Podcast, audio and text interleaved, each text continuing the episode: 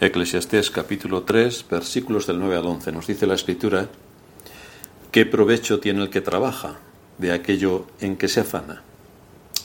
Yo he visto el trabajo que Dios ha dado a los hijos de los hombres para que se ocupen en él. Todo lo hizo hermoso en su tiempo y ha puesto eternidad en el corazón de ellos sin que alcance el hombre a entender la obra que ha hecho Dios desde el principio hasta el fin. En nuestro último estudio considerábamos algunas de las cosas sobre las cuales Dios ejerce su control absoluto. Vimos como para todo Dios tiene prefijado un tiempo. Cada cosa que sucede, esto es importante que no lo perdamos de vista, cada cosa que sucede, tanto a nivel personal como a nivel de las naciones, y en general todo engloba la historia, sigue un proceso temporal que Dios ha determinado desde la eternidad. Hay un tiempo para todo, no hay nada que escape del tiempo que Dios tiene establecido y todo ocurre cuando tiene que ocurrir. Nada es fortuito ni por casualidad, nada. Esto es importante que nosotros como cristianos lo tengamos bastante claro. Nada es por casualidad, nada es fortuito, nada es fruto del azar, nada. Hoy vamos a estudiar los versículos del 9 al 11, donde Salomón nos va a hablar de la conexión del ser humano con la providencia divina porque todos estamos sujetos a la providencia de Dios. Cuando digo todos, me refiero absolutamente a todos los seres humanos que pueblan este mundo y también a todos los seres espirituales, incluyendo los servidores de Satanás que también están dentro de este plano. Todo está afectado por la providencia divina. La pregunta en cuanto a nosotros, los mortales, y especialmente los cristianos, es cómo reaccionamos nosotros ante la providencia divina. ¿Cómo reaccionamos cuando sabemos que todo lo que nos ocurre ha sido establecido por Dios desde la eternidad? Y que Dios está dirigiendo todo cuanto sucede, hasta el más mínimo detalle que podamos imaginar, hasta la caída de un cabello. Es cierto que sobre algunas cosas nosotros somos los responsables, pero sobre otras muchas no tenemos responsabilidad. No podemos marcar la política de nuestra época, ni podemos incidir en el deterioro de la cultura, ni por supuesto en el engaño de la ciencia. Muchas cosas están muy por encima de nosotros, por lo que todo este capítulo entra dentro de lo que Dios permite que ocurra para llevar a cabo su plan soberano sobre este mundo. Así que aquí Salomón empieza haciendo una pregunta retórica una pregunta retórica sobre nuestra relación con la providencia y la manera en que nos afecta. Y la pregunta es, ¿qué provecho tiene el que trabaja de aquello en que se afana? El asunto es que como Dios tiene un tiempo señalado para todo, Salomón se hace esta pregunta donde nos dice que el hombre, por más que se afane, no puede cambiar lo que Dios, en su soberana voluntad, tiene determinado hacer y que contempla nuestra entrada a este mundo y nuestra salida, y que incide en la base en la que se desarrolla nuestra vida, el trabajo, nuestra ocupación. ¿Qué provecho tiene el que trabaja de aquello en que se afana? Salomón no dice que no valga la pena trabajar, ni que el trabajo es algo que debemos dejar de lado. Lo que quiere decir es que somos criaturas limitadas y que los beneficios o desdichas que se desprenden del trabajo dependen de Dios, porque eso también queda fuera de nuestro alcance. Tendemos a creernos suficientes para todo, tendemos a pensar que podemos controlar nuestras vidas, tendemos a creer que todo lo que nos ocurre lo podemos dominar, cuando esto no es cierto en absoluto. Esta pregunta se parece mucho a lo que el Señor dijo en Mateo 6:27. ¿Quién de vosotros podrá, por mucho que se afane, añadir a su estatura un codo, 45 centímetros. ¿Quién puede? Pues nadie puede hacerse crecer a sí mismo. Ni aun con todos los avances técnicos y científicos que tenemos hoy, es posible añadir nada a la estatura. O mejor aún, el texto también se podría referir a añadirle algo al transcurrir de la vida. Nadie podría añadirle ni un solo segundo a su vida, nadie. Por eso Salomón nos dice ahora, si todo sigue un plan predeterminado por Dios, si todo lo que nos ocurre tiene su tiempo establecido por Dios, ¿qué es lo que el hombre obtiene por sí mismo con sus propias fuerzas de todo aquello en lo que se afana? O en otras palabras, ¿por qué se afana el hombre como si Dios no existiera? ¿Por qué se afana el hombre como si no fuera Dios quien tiene el dominio absoluto de todas las circunstancias? ¿Qué podrá lograr el hombre por medio de sus esfuerzos que no sea lo que Dios tenga determinado que logre? Aquí es a donde va Salomón. El asunto es que cuando uno ha hecho todo lo que debía hacer, ¿cuál es el propósito para vivir desesperado? Así que Salomón nos trae calma en este aspecto. Si todo lo que tenías que hacer lícitamente te has esforzado, has trabajado, has luchado y las cosas no han salido como tú esperabas lógicamente que salieran, ¿podemos vivir desesperados? Otra cosa es que alguien sea un vago o un necio y que no quiera trabajar ni responsabilizarse de lo que cada uno tiene que hacer en esta vida, porque ahí estaríamos hablando de otra cosa, pero no es a lo que Salomón se está refiriendo. Salomón está hablando de una persona que cumple con su responsabilidad, esforzándose en poner los cinco sentidos en lo que hace, pero la providencia sigue un curso distinto al que nosotros podríamos esperar lógicamente. Y por tanto la reflexión a la que nos lleva Salomón es a que tengamos cuidado en no afanarnos por cosas sobre las que no tenemos ningún control. Y si nos afanamos así, caeremos en la desesperación, caeremos en la depresión porque las cosas no salen como a nosotros nos hubiera gustado que salieran. Ese es el aviso que nos está dando Salomón. Después de esta pregunta, Salomón hace una afirmación bastante contundente. Yo he visto, está en el versículo 10, yo he visto el trabajo que Dios ha dado a los hijos de los hombres para que se ocupen en él. Y cuando Salomón habla aquí de que había visto el trabajo, este ver, este yo he visto, es fruto de la observación analítica. No olvidemos que Salomón era un hombre extraordinariamente capacitado en su sabiduría para realizar este tipo de análisis. Así que esto es fruto de su observación analítica, de algo que se detuvo a estudiar con precisión. Yo he visto el trabajo que Dios ha dado a los hijos de los hombres para que se ocupen en él. Salomón se había puesto a analizar la vida del hombre en este mundo y cómo se relaciona su vida, desde su nacimiento hasta su muerte, todo lo que ocurre en su vida, especialmente con el trabajo, cómo se relaciona esto con la providencia divina.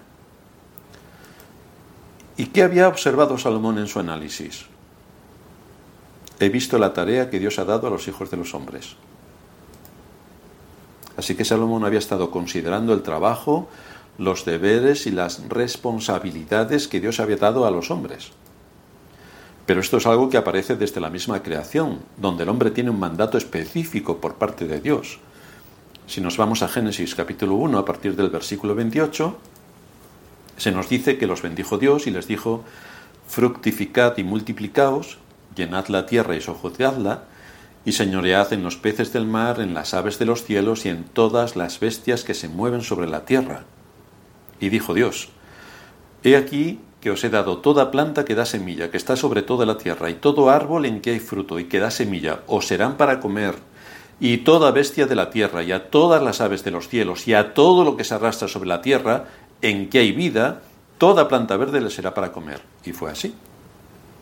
Así que Dios le da al hombre una alta responsabilidad para someter bajo su dominio todo lo que hay en la tierra. Un dominio para extraer la gran riqueza que Dios ha dejado por lo tanto, el hombre tiene una alta responsabilidad, una altísima responsabilidad. A la vez el texto también muestra cómo Dios le dio al hombre la potestad de ah, usar tanto las plantas como los animales para comer. Sin embargo, podemos ver una vez más cómo en nuestra época empezamos a percibir un ataque contra lo que Dios mismo estableció en la creación. ya veis cómo se está imponiendo la idea de que no podemos comer carne por nuestro bien y por el planeta, claro. Esta es la nueva religión. Ahora tenemos que comer grillos y otros insectos. Esto sería para partirse de risa si no fuera porque es algo que se está imponiendo, que ya se están creando grandes fábricas para abastecer de harina de grillo a todos los proveedores de materias primas, galletas y todos los derivados de los cereales, para que todos participemos de este gran festín. El asunto es que una vez más el hombre impío arrasa con el mandato que Dios le dio al ser humano en la creación. Si el impío puede pulverizar cualquier aspecto que Dios ha ordenado, ¿por qué no lo va a hacer? Porque llega hasta esos límites más increíbles. Hasta ahí llega. Dios derribado de su trono y todos sus mandatos anulados o pervertidos. Salomón era un hombre erudito, con una sabiduría extraordinaria. Por lo tanto, está analizando y considerando todos estos asuntos que ocupan la vida del hombre sobre la tierra, de ahí sus reflexiones. Él veía todas las cosas que Dios le da al hombre en su providencia. En todo el tiempo que Dios tiene señalado para todo cuanto acontece en nuestras vidas, Dios ha fijado también el tiempo para que nos ocupemos de nuestro trabajo, con las responsabilidades en las que cada uno de nosotros tenemos que ocuparnos. Él nos ha capacitado con unas habilidades particulares, de manera que es por ahí, descubriendo nuestras habilidades, por donde podemos ver cuál será la vocación de cada uno de nosotros. Nos ha dado unas capacidades precisas que tenemos que desarrollar y poner en práctica. Tenemos a unas personas con una mente brillante para las matemáticas, otros para la ingeniería, otros tienen habilidades para inventar máquinas, otros para la artesanía, otros para la decoración. A otros les da la capacidad de abrir el cuerpo de un ser humano para intentar curarlo. Dios ha dado capacidades a todos los seres humanos para que todos aportemos a la sociedad y podamos ser útiles en nuestra generación. Y todo, todo está bajo el control absoluto del Dios de la providencia.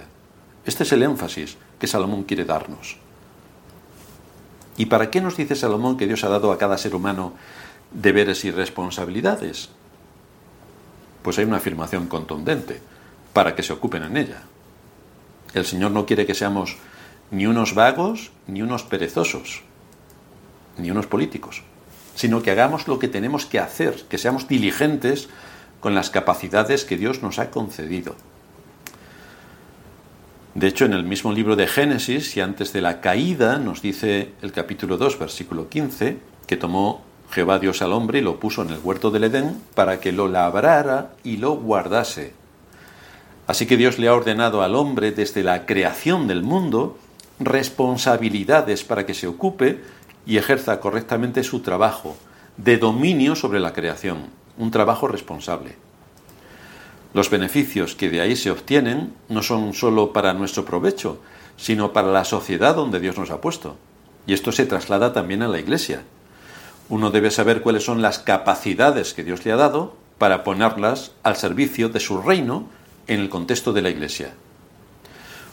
Esto ocurre también en la familia. Uno debe saber cuáles son las capacidades que Dios le ha dado para ponerlas al servicio de la familia para que a través del trabajo todos tengamos para comer, para que la casa esté en orden, para que cada uno cumpla con la función que Dios ha establecido en el contexto de la familia. Es curioso porque en la España de la Edad Media los nobles no trabajaban. Eso era para los pobres. Los nobles no trabajaban. Gracias a la inestimable enseñanza de la Iglesia de Roma, se enseñaba que a gente de tan noble cuna el trabajo no era digno de ellos, ya que la Iglesia de Roma siempre ha defendido que el trabajo es una maldición para el hombre a causa de la caída. Pero precisamente no es lo que enseña la Escritura, enseña lo contrario. Ya hemos dicho que en Génesis 2.15 se nos recuerda que Jehová Dios tomó al hombre y lo puso en el huerto del Edén para que lo labrara y lo guardase antes de la caída. Pero la Iglesia de Roma enseña que esto fue después de la caída, que, que el trabajo es una maldición por la caída, como siempre todo al revés. Muchos evangélicos también creen que fue así, pero eso lo único que muestra es su increíble dominio de las escrituras. Así que la España de la Edad Media se vio sumida en la más absoluta ruina, teniendo a toda una clase dirigente, dedicándose a las fiestas de la corte, a cacerías, a llevar a cabo un ocio sin control y un divertimento constante, lo cual acabó con el país en bancarrota, evidentemente, porque con unos vagos no puedes esperar otra cosa. Pero el lado opuesto lo encontramos en los países donde la reforma triunfó y donde el trabajo fue una de las primeras cosas que se pusieron en orden, llevando la obediencia de la escritura a todas las áreas de la vida. Los países donde esta doctrina bíblica de ocuparse en el trabajo fue implantada son los que aún funcionan como motores de la economía y siguen aportando beneficios sociales para sus ciudadanos, a pesar del mal que nos envuelve a todos ya. Pero a pesar del mal que nos envuelve, todavía tienen muchas reminiscencias del impacto de la reforma. Países como Alemania, Suiza, Inglaterra, los países nórdicos, los Países Bajos. Esto no es un logro social de la izquierda, no. No es que los sindicatos han logrado sus aspiraciones, no, porque estos países casi en general tienen gobiernos de derechas y sus prestaciones sociales son mucho más altas que los gobiernos de izquierdas que todos conocemos. Gobiernos de izquierdas que llevan a sus ciudadanos a la mendicidad, a la dependencia del poder, a no pensar por sí mismos con criterio y a la ruina social, moral y económica. Pero tristemente lo que está ocurriendo en las últimas décadas nos lleva a observar que al destronar a Dios del lugar que le corresponde y pervertir el sentido de la justicia de acuerdo a lo que la Escritura nos enseña, se están igualando todos los países en cuanto a su falta de criterio, a la impunidad de los gobernantes, el sometimiento de los gobernados, a que no haya espíritu crítico, a que absolutamente todas las esferas sociales se sometan servilmente al poder y el poder imponga su doctrina y su relato, ya que al hacerlo de esta manera tan sutil, se anula el proceso de pensamiento y crea ciudadanos sumisos al poder establecido y al relato oficial que en cada momento convenga. Así la libertad de conciencia ya no existe. Así el que cada uno se ocupe de su trabajo para el bien social ha dejado de ser un bien común, sino un bien que tiene una particularidad de sometimiento al Estado. De manera que cuando se desprecia a Dios, se anulan sus mandamientos y se le derriba de su trono, solo podemos esperar un juicio severísimo, que es el que ahora se está imponiendo. Aunque la mayor parte de los ciudadanos ni se está enterando y mucho menos la Iglesia que no sabe ni por dónde llueve. Tampoco le importa. Pero el mismo Dios que nos dice que hay un tiempo señalado para todo, es el que nos dice que Él nos ha dado responsabilidades para que nos ocupemos en ellas.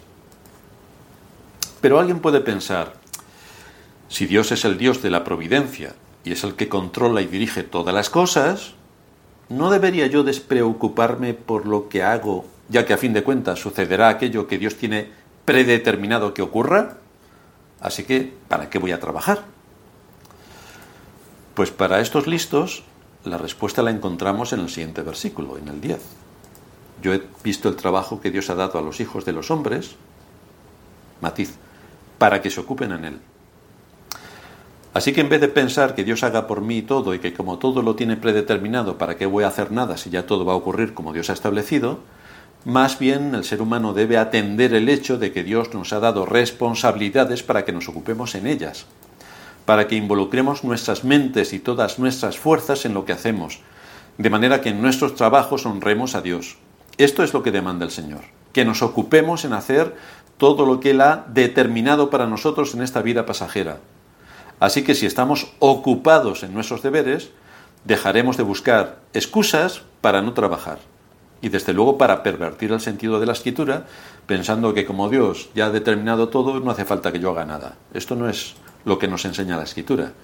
La escritura establece un mandato. Esto ocurre igual que con aquellos que pervirtiendo el sentido de las doctrinas dicen, bueno, como Dios ya ha llamado a la salvación a quien Él ha querido, ¿qué más me da a mí dedicarme a saber si soy salvo o no soy salvo o a vivir como quiera si al final Dios ya tiene establecido lo que tenga que hacer?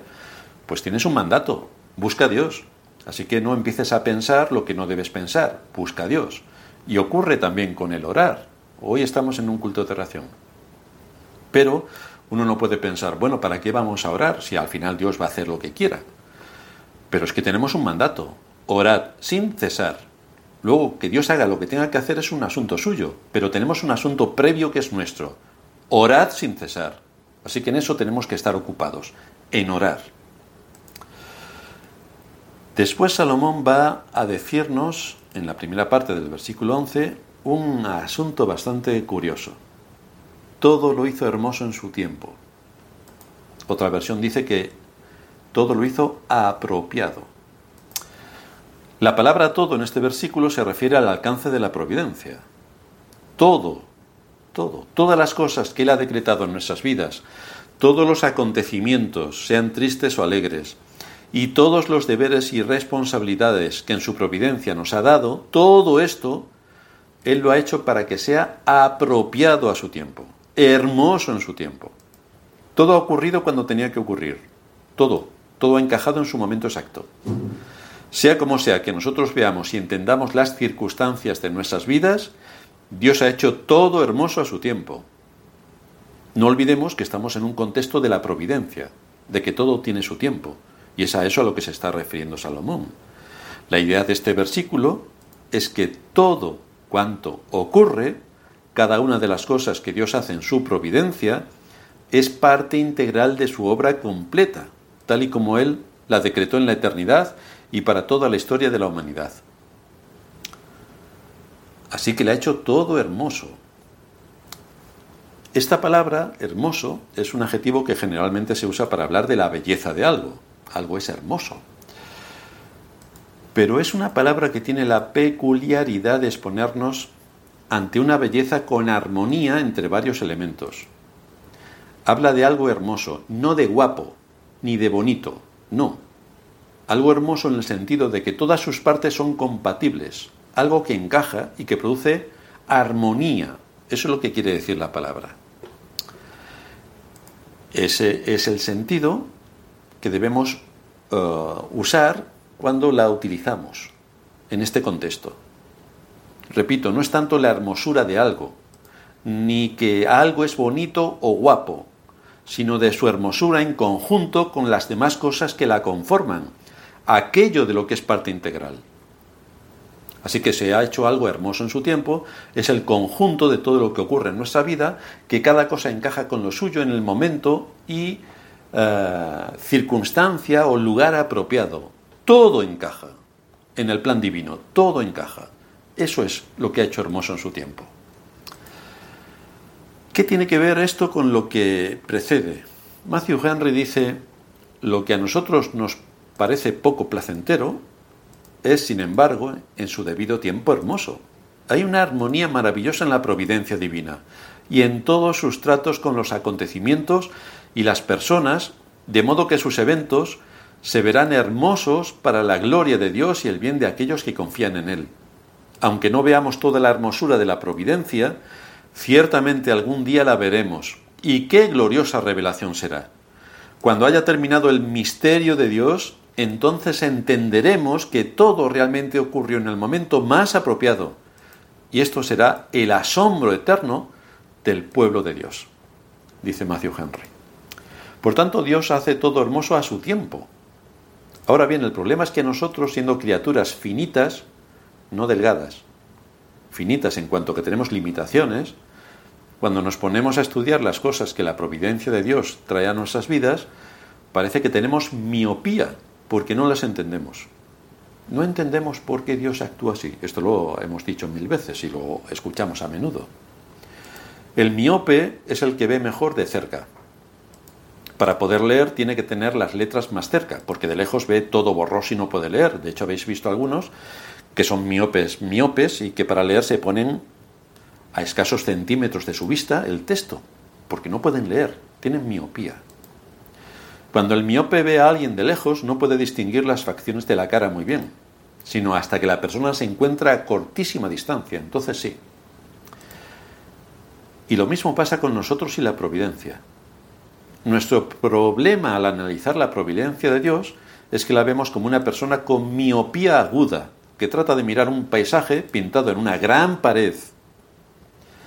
Vemos algo pintado a lo lejos, pero no podemos apreciar ni identificar de qué se trata, porque lo vemos todo borroso. No hay nada que nos resulte identificable. Nos acercamos un poco más y está menos borroso, pero no podemos distinguir bien lo que vemos. Para poderlo ver bien tenemos que casi pegar nuestra cara a la pared. Pero en esa situación solo podemos ver una pequeña parte del paisaje y no toda la extensión del cuadro podemos darnos cuenta de que es una obra maestra. Notamos varios colores, pero en nuestro caso de miopía aguda nos impide ver el cuadro completo, de manera que solamente vemos un trocito pequeño, que nos parece muy interesante, pero lo vemos desconectado del resto. No sabemos qué es lo que quiere implicar todo el extenso cuadro que está ahí pintado, solamente una parte pequeñísima. Y eso nos ocurre con la providencia en nuestras vidas. Esto es algo que llena al incrédulo de un sentido de frustración, de desesperación, cuando no cree que haya un cuadro completo, porque la vida para él es vanidad de vanidades y correr tras el viento, como nos ha dicho antes Salomón. La vida no tiene sentido porque no le ve sentido a la vida. Todo lo que ocurre en esta vida para él es fruto del azar y de la casualidad. No hay nada más detrás. Cada día que pasa, al ver todo lo que ha hecho y todo lo que ha ocurrido en ese día, piensa que su vida no tiene rumbo, es bastante aburrida. A veces cree que está viviendo el día de la marmota, que todo sigue pasando cada día de igual manera que pasó ayer, pasará mañana. La marmota. Sin embargo, el creyente, a pesar de su miopía, debe cobrar ánimo, porque nosotros no somos impíos, tenemos la revelación que Dios nos da en las Escrituras y tenemos al Dios de las Escrituras y tenemos a su Espíritu que nos lleva a toda verdad y a comprender las cosas que nos rodean. Y tenemos que alimentarnos para no dejarnos arrastrar del espíritu de los impíos, que es multitud, pero no nos deben afectar. Es lo que ellos piensan, pero no es lo que encontramos en las escrituras. El creyente, a pesar de su miopía espiritual, debe cobrar ánimo. El creyente debe saber que la providencia de Dios dirige todas las cosas, por pequeñas que sean. Nada escapa de su mano, nada escapa de su dominio, todo está sujeto a su propósito eterno, absolutamente todo, hasta los accidentes, hasta las cosas que nos ocurren, que nosotros por nuestro pecado cometemos, hasta todo eso está incluido dentro de su providencia con un fin y propósito específico. Debemos ver en la providencia de Dios cómo actúa en todos los aspectos de nuestra vida, aunque tristemente por nuestra miopía no podamos ver con claridad de qué manera un suceso encaja con el otro. Esto es inalcanzable para nosotros, no podemos. Pero sí podemos descansar en Dios y saber que su obra es perfecta, que es armoniosa, que es hermosa, que todo encaja dentro de un plan eterno específico y con un propósito final. Todo encaja, nada se escapa de su mano. Así que debemos estar tranquilos. Aunque ahora no entendamos lo que nos pasa, porque no tenemos todos los datos, sabemos quién tiene todos los datos y quién gobierna. Que las naciones y los imperios se caen. Bienvenidos. Pero todo esto está predefinido por la providencia. Todo esto lo consiente la providencia, o lo propicia, o lo ejecuta, o lleva a cabo sus juicios, para castigar también a su pueblo que está bastante despistado. Dios permite que tengamos gobernantes malos para castigar a su pueblo que está bastante despistado, a ver si despiertan. Que no despiertan, pues vendrán castigos mayores. Posiblemente hasta ni tengamos grillos para comer. Vendrán castigos mayores. Pero el hecho de que algunas cosas no las entendamos, hay muchas que entendemos si estudiamos cómo Dios actúa en medio de la historia y cómo Dios ejecuta sus juicios a las naciones. Pero a lo mejor hay cosas en nuestras vidas particulares que no entendemos. Pero aunque no las entendamos, no debemos permitir que esto nos lleve al escepticismo o a la incredulidad, sino a descansar en el Dios de la providencia, sabiendo que Él gobierna sobre toda su creación. Permite que cada día salga el sol sobre justos e injustos. Permite que las mareas fluyan permite que el hombre se sustente de su trabajo, permite todavía que vengan tiempos buenos, permite que haya abundancia y también impone escasez, permite que haya guerra o haya paz, que haya nacimientos y muertes. Pero todo está guardando una armonía perfecta dentro del plan hermoso e inalterable del Dios eterno. Un Dios que persigue dos cosas, el bien de su pueblo y la gloria de su nombre. Todo esto encaja en la providencia y es el fin de la providencia. La grandeza del nombre de Dios, el reconocimiento de su majestad, el increíble y extraordinario evento de la muerte, del nacimiento de Cristo, de su muerte, especialmente de su muerte, muriendo por los pecadores que Dios llamó antes de la fundación del mundo para derramar sobre ellos su gracia y llevar a cabo la resurrección de Cristo, el alma mater de toda la creación, a la cual todos aspiramos a resucitar con Cristo y obtener el fin de lo que Él ganó para nosotros, la vida eterna. Todo está englobado dentro de la providencia. Y como dice Salomón, todo lo hizo hermoso en su tiempo. Vamos a terminar en oración.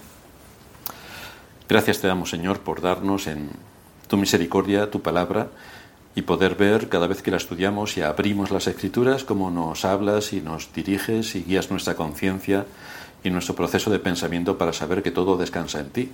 Tú eres el Dios de la providencia, eres el Dios eterno, eres el que cumple tu propósito a pesar de las huestes del mal, a pesar de nuestro pecado, a pesar de todos los inconvenientes que se presentan. Pero tú cumples tu propósito porque así determinas que ocurra. Así que te damos gracias por habernos dado la salvación, por habernos dado tu gracia, por hacernos comprender las escrituras, por hacer que tu espíritu al abrir las escrituras nos hable y por ser edificados en la fe. Ayúdanos a descansar en tu providencia y a ver cómo todo lo hiciste hermoso a su tiempo y nos has incluido dentro de tu pacto eterno para la salvación de tu pueblo. Gracias por todo esto, te damos en el nombre de Cristo nuestro Señor. Amén.